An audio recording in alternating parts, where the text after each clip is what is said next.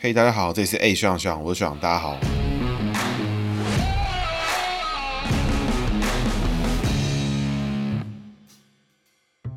大家好，这里是 A 学长学长，我是学长，大家好。学长今天要讲的人物呢，是我们金色力量现任的党主席哦，童仲彦，台湾阿童阿东。那童仲彦呢，是一个非常狂派的政治人物，他基本上把所有政治人物不能做的事情，跟他想做的事情，全部都做了一个遍。那基本上是完全活出自我。那现在呢，已经没有公职在身，所以他不算是狭义上的政治人物。不过我看他是蛮想要再参选的哈。那童仲彦呢的学经历跟他做过的事情两个相对比，你会觉得，哎，这个这个学历毕竟不能代表一切，哎，这个 蛮特特别的格局哈。那我们首先呢，还一样从他的姓名学开始来做解析。童仲彦呢是民国六十二年癸丑年出生哈，他是属牛。童仲彦是属牛。童仲彦的仲字呢是仲介的仲，一个人一个中间的中。彦呢是上面一个文，下面有个三撇那个彦。人际上面呢逢人字旁，然后旁边是个中间的中，所以属牛逢人呢基本上就是一个牺牲奉献，属于下生的格局，向下的下，五行相生相克的生哈。那属牛逢人呢会有什么特殊格局？就比如说在屠宰场之中呢，有一只牛，他碰到一个人，那那个人八九不离十是屠夫，所以属牛逢人属于一个极度牺牲奉献的格局哈，而且会在事后呢，因为对方没有适当的回应、适当的回报的时候而觉得不开心，但是他还是很愿意牺牲付出的格局。那中间的中呢，有开口有一个蛇，它这开口呢一样是属牛逢开口，一样走牺牲奉献下生的格局，向下下五行相生相克的生哈。为什么呢？因为我们把画面一样拉回到我们的屠宰场，屠宰场之中有个屠夫走出来，今天有一大批牛要杀，先杀哪一只呢？不知道，往那边一看，有一只嘴巴开开的，就先杀它，就这个概念。所以属牛呢，逢人逢开口都是非常牺牲奉献的格局。所以童仲彦呢，在人际位上面一左一右都有逢人逢开口，所以他对所有的朋友，两性的朋友都是非常的牺牲奉献，愿意付出哈。你要帮忙，他基本上都会非常愿意支持你，愿意帮助你，愿意付出。但是呢，如果你在事后的表现、事后的回报并不符合他的期待、他的预期的时候，他就可能就会不是很开心。那童仲彦这个人的格局之特别哈，我们刚刚讲。人际位讲到一半，属于他的人字旁跟中间的中的那个口都已经解读了，那中间的中上面那个一直下来的那个地方呢，那个还没有解到。那这个部分呢，属于蛇的意思，就是一条直直的蛇趴在那边。那属牛逢蛇呢，走三合的意思啊。对于属牛来说，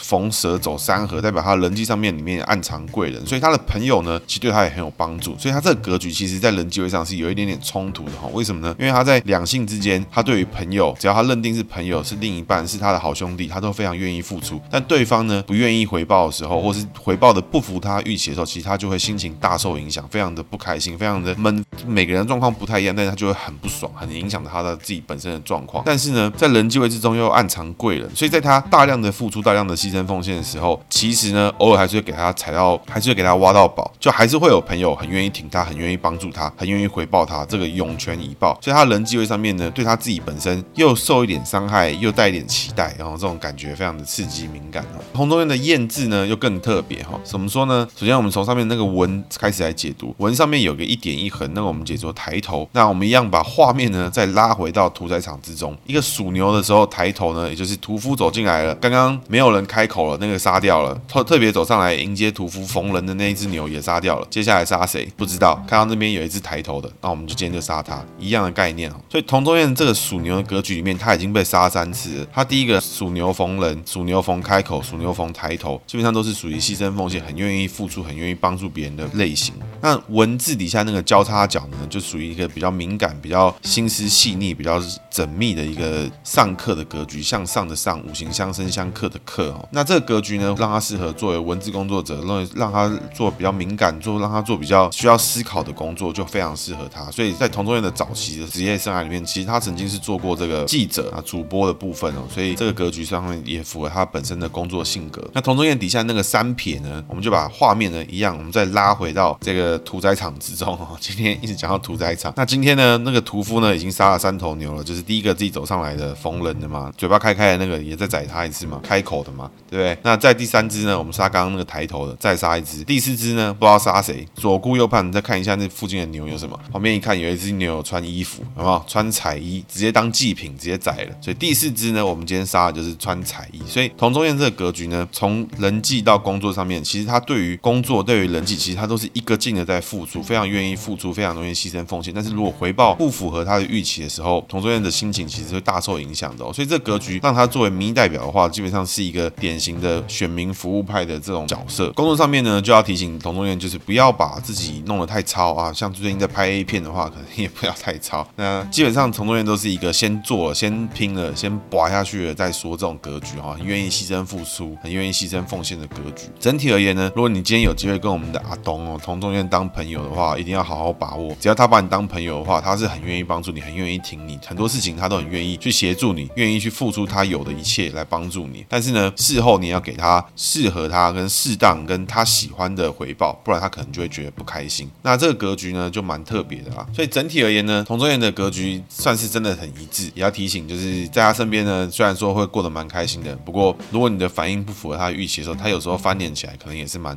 蛮快的哈。那接下来呢，我们来讲一点童仲彦的背景故事啊，因为童仲彦这个人呢，其实断断续续就一直出现，然后其实有时候大家在，有时候不大家不在意。最近比较红的一个地方，就是在有两件事情，就是第一个他在环南事件之后，就是柯文哲在环南说什么被设局啊，林昶佐呛虾被呛爆之后，童仲彦呢跳出来说要罢免林昶佐要干嘛的？基本上因为童仲彦呢的选区跟林昶佐是重叠的，那过去在二零一六年的时候，就曾经因为童仲彦想要出来参选中正万华立委，但是那个时候呢就礼让给林昶佐，所以在那个时间点他们就有过一次交手了。那这跟罢免呢未必是有直接的关系啊，只是想跟大家分享说，他们两个曾经在那个时候就已经有交手过一次。那另外一件重要事情呢，就是他这因为他拍了 A 片之后呢，他就是有去邀请周玉蔻说这个六十路也不错啦，我们有机会可以一起来拍片。然后基本上我觉得是一个有点有点恶心的行为，恶心的行为是随便邀请别人拍 A 片，不是邀请周玉蔻拍 A 片这件事情。我觉得随便邀请别人拍 A 片是一个蛮北烂的一个行为啦。那我们从他的背景来跟大家分享一下，其实童仲彦的学经历都非常好哦，而且为人应该是相当聪明的。童仲彦呢是政大新闻系毕业，然后在剑桥念硕士，那现在呢在树德科技大学念性学的博士哈，属于一个性学宗师的概念。这个呢基本上我都是不否认。童仲彦曾经爆出过，就是他跟一个学妹有过有过一夜十一次的战绩哈。这个大家相信的话呢，阿童其实是有开课的啊，详情可以 follow 他的粉专。童仲彦的过去呢跟政治经验，其实从二零一零年当选北市议员，当时是以民进党籍的党籍身份哈，作为这个中正万华区的议员。那在那个时候呢，其实二零一零年的北市府是由郝龙斌领导。那在二零一四年的时候呢，也就是柯文哲当选那一年呢，童仲彦持续的连任。那童仲彦本身的派系背景呢是比较薄弱一点，所以在那个时候，童仲彦就积极的有科亲科啊，属于民进党内台北市议员之中比较有科亲科的几个议员哦，包含像高嘉瑜也是其中一个。所以在二零一四年北市府的议会开始的时候，其实童仲彦就非常非常的挺柯文哲，基本上柯文哲说什么他都是马前卒，而且还会做球给柯文哲来做回复了。那在那个时候呢，基本上很红的东西叫做电竞的议题，那时候大家可能还记得啦，不过记忆比较薄弱。在二零一二年台北暗杀星拿到世界冠军之后，其实就开启了一波电竞的热潮。那在二零一四年之后，其实柯文哲跟北市府还有童仲彦就很积极的在推动一些电竞的议题，在在台北市办了不少场电竞相关的活动哦。那那个时候，因为我去帮忙，为我做一些事情，跟他们都有一些交流。那同中业呢，可以说是数一数二挺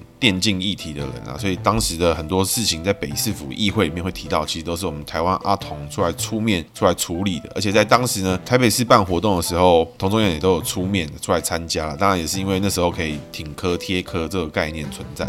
那基本上童仲彦的个性跟他的角色呢，从二零一零年当选台北市议员之后开始呢，都是一路常常会以有爆料啊，会有大动作出现，而且他的声量其实也是还蛮高的。所以在连任之后呢，他他跟北市府合作，刚刚我们前面提到电竞议题之外，其实他还有曾经踢爆过很多过去郝龙斌市府做过了什么事情啊之类的资料，北市府跟同中院都有联手出击啦。好景不长，我们这同中院呢就开始出现一些神奇的包，比如说他开始这个有劈腿啊，什么大邱小邱这个。邱主任啊，家暴欧妻啊，像是前面我们上一集提到连战，他的欧妻都只是传闻啊，没有实际的照片。但同中院的欧妻是打到送急诊室，还有照片打得鼻青脸肿。那这个时候呢，他宣布要退出民进党。那在同年的不久，就在二零一七年左右的时候，被民进党正式开除党籍。那这个时候的童仲彦呢，其实就蛮这个蛮极端的，因为他在民进党的这个品牌资源之下，其实都要追求一个形象，就是不能够破坏党的形象啊，不能够破坏党的议题啊什么的。所以在妇女议题上面，在平权议题上面，其实童中彦因为欧妻啊，这个劈腿啊，然后打到送医，所以他其实在议题上面是非常不受传统民进党的喜闻乐见的。童中彦基本上基本就开始剑走偏锋了，去走一些比较偏门的议题。那偏门我觉得其实没有不好，只是有些时候在议题上讨论。毕竟不是那么主流，不被大众所接纳。那他当时其实提出了不少议题，我觉得都是还蛮好的，包含像性专区合法化。那比如说性专区合法化的话，其实在这一波的疫情之中，万华的性专区如果是合法的话，就不会有这种阿公店啊、狮子王搞得全台湾的人心惶惶。其实只要有合法化、有规范，其实性专区呢也可以很好的去建设，很好的这个收益。但是呢，童中彦比较特别一点，就是因为他本身呢是中正万华区的议员，但是他提倡这个台北市一定要合法性专。专区，那信专区呢，就在中山区的林森北。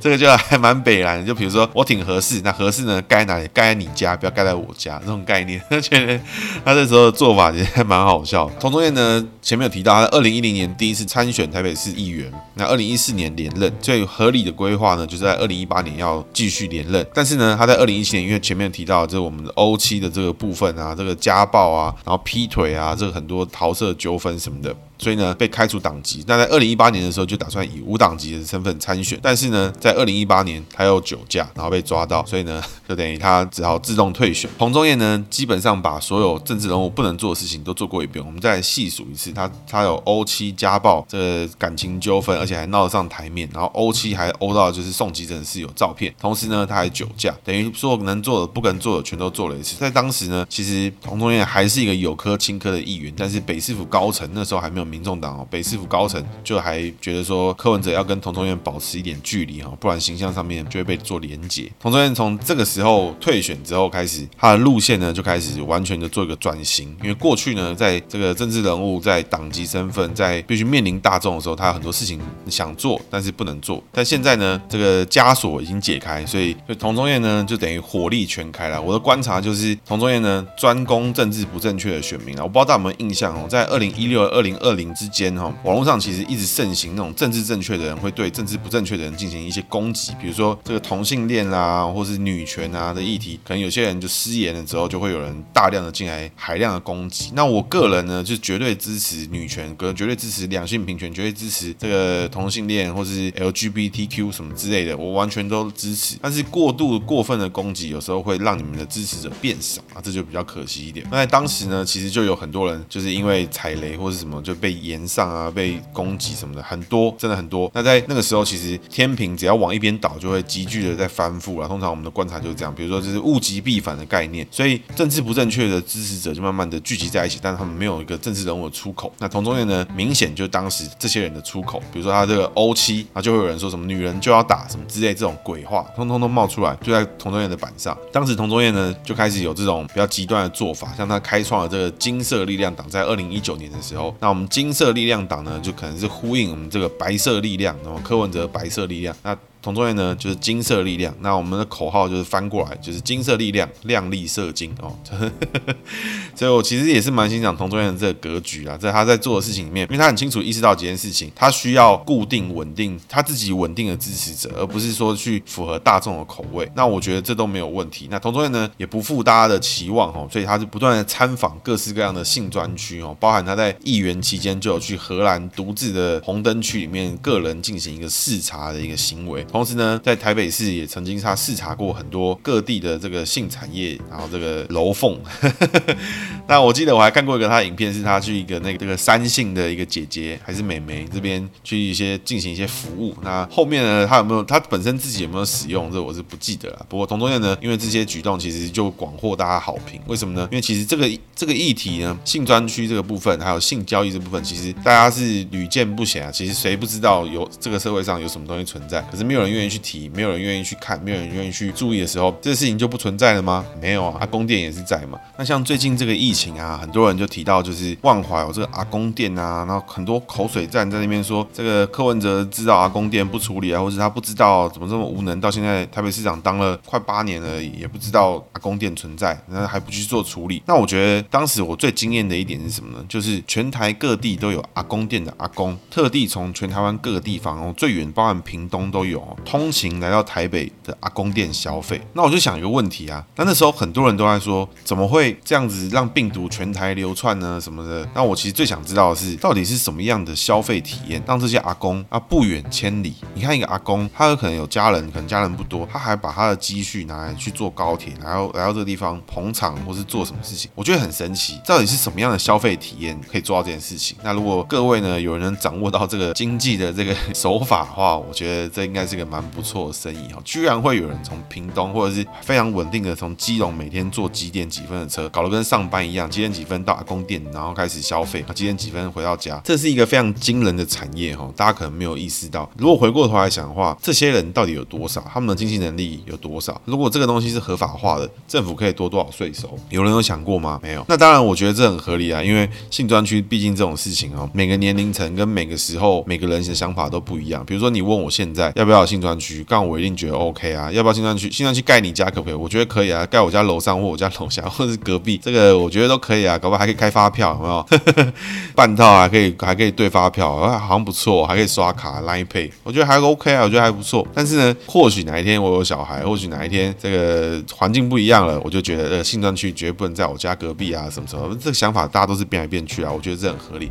但我觉得所有人都忽视说这个有性产业、有性专区这件事情，我觉得很离谱啊！就是很多人在开杂货，就是很多人在花钱做这件事情。为什么不让它合法？为什么不让它变得更干净？为什么不让它可以被管制？那我觉得这样就很问题就很单纯啊。同性恋的做法呢，其实如果他是希望可以继续续任台北市议员的话，他目前的做法是完全正确的。为什么呢？因为台湾的议员、民意代表，就是各个县市的议员，其实是大选区里面有复数人当选制哦。也就是说，大家投票，总共三十个人出来选，那可能这一区就是取八位，那就是取前八名，票数前八名就过了。你需不需要那个选区最高票？其实你还真的不需要。你需不需要票数多到什么程度？不需要，你只要会过关，你只要比其他人高就可以了。所以议员呢，就有很多很奇葩的角色可以出现，比如说像是包含统派，像侯汉廷都可以当上市议员。那他问政品质怎么样？我觉得那个大家自有公平啊，我是没有去注意。但是呢，在那个选区里面，只要有够多的人支持他这样的理念，像他的情况，就是在那个选区里面有够多的统派愿意支持这个理念，那他一样可以当议员。但是比较小众的理念，在立法委员的时候就很难，因为立法委员呢就是单一选区对决制，所以那个选区就只有一个人会赢。所以到最后呢，回归到两大党的机会就比较高。那现在的各地区县市的议员，其实就是小党出头的机会啦。那金色力量呢，在二零二二会不会参选？我觉得就蛮期待了。我个人是非常期待金色力量出来这个号召说性专区要合法化。不过我觉得身为中正万华区的议员，但如果去 promote 说，哎，性专区在中山区，然后我觉得这个就比较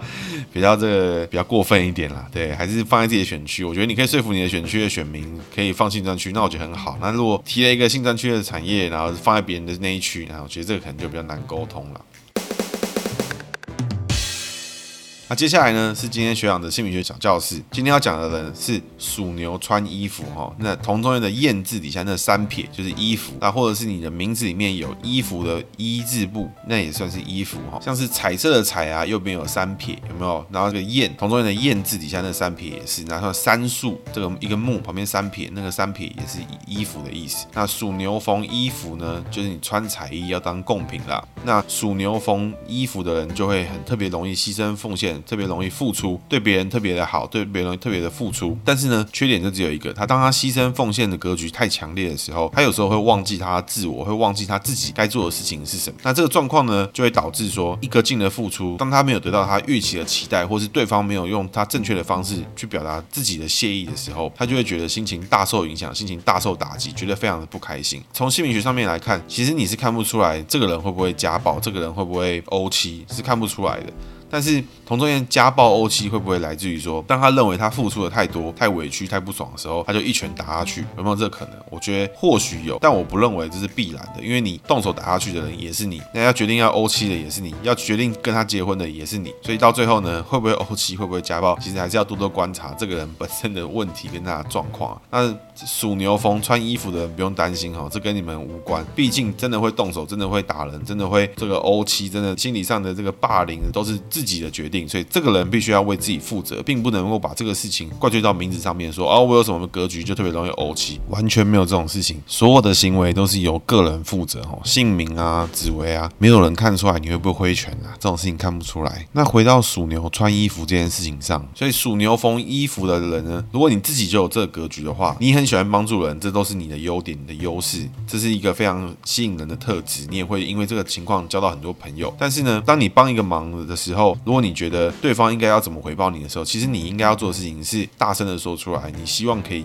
对方这样回报你。帮你的朋友搬家，那你就跟他说，那你之后要请我吃饭啊，你可以不用给我钱没关系，但是你之后要请我吃一顿饭，把这个需求讲出来了。对方如果去 fit 你最低的需求，那我觉得这个朋友也还可以交，因为他至少愿意回报你。但是如果当你讲完之后，对方还是不会这样回报你的话，那这个就很明显，这个人就不是你未来适合值得一直付出的对象。你还是可以跟他当朋友，但是他需要你付出的时候，你就可以不必那么的呃牺牲奉献你自己的全部。所以属牛缝衣服的人最常发生的事情呢，就是我不做我刚刚讲的那件事情，而是在心里面默默的期待。比如说今天我是属牛缝衣服的人，有人请我去帮他搬家，我帮他搬完之后，我觉得嗯，他至少会请我吃个饭吧，但他可能就请我吃一根冰棒就结案了，那我就会觉得干超不爽了。我今天我今天帮你搬那么多东西，你居然只请我吃一根冰棒，我真的太不爽。可是我可能也不讲，可我但是我心里就会非常的不爽。这是属牛缝衣服的人很常发现的格局哈。那各位呢，就是好好的记得自己碰到这个格局的时候呢，就要把自己想要的东西、想要的待遇好好的沟通，妥善的沟通，那你就可以慢慢的找出愿意回报你的人，愿意对你好的人，那你就可以慢慢的找到比较舒服的同温层。但如果你的朋友有属牛缝衣服的状况的时候，那你就要注意，当你请他帮忙的时候，他一定非常的乐意。那你的回报有没有符合他的需求，或是他想要什么？你有问过吗？所以适当的沟通呢，其实都可以解决很多问题，也可以让你更好的面对自己的问题。那以上呢是今天的节目，最后提醒大家戴口罩、勤洗手，好好面对疫情。疫情就快结束了，大家一起好好面对。那需要付费咨询的朋友，欢迎上我的 IG、Facebook 预约。谢谢大家，大家拜拜。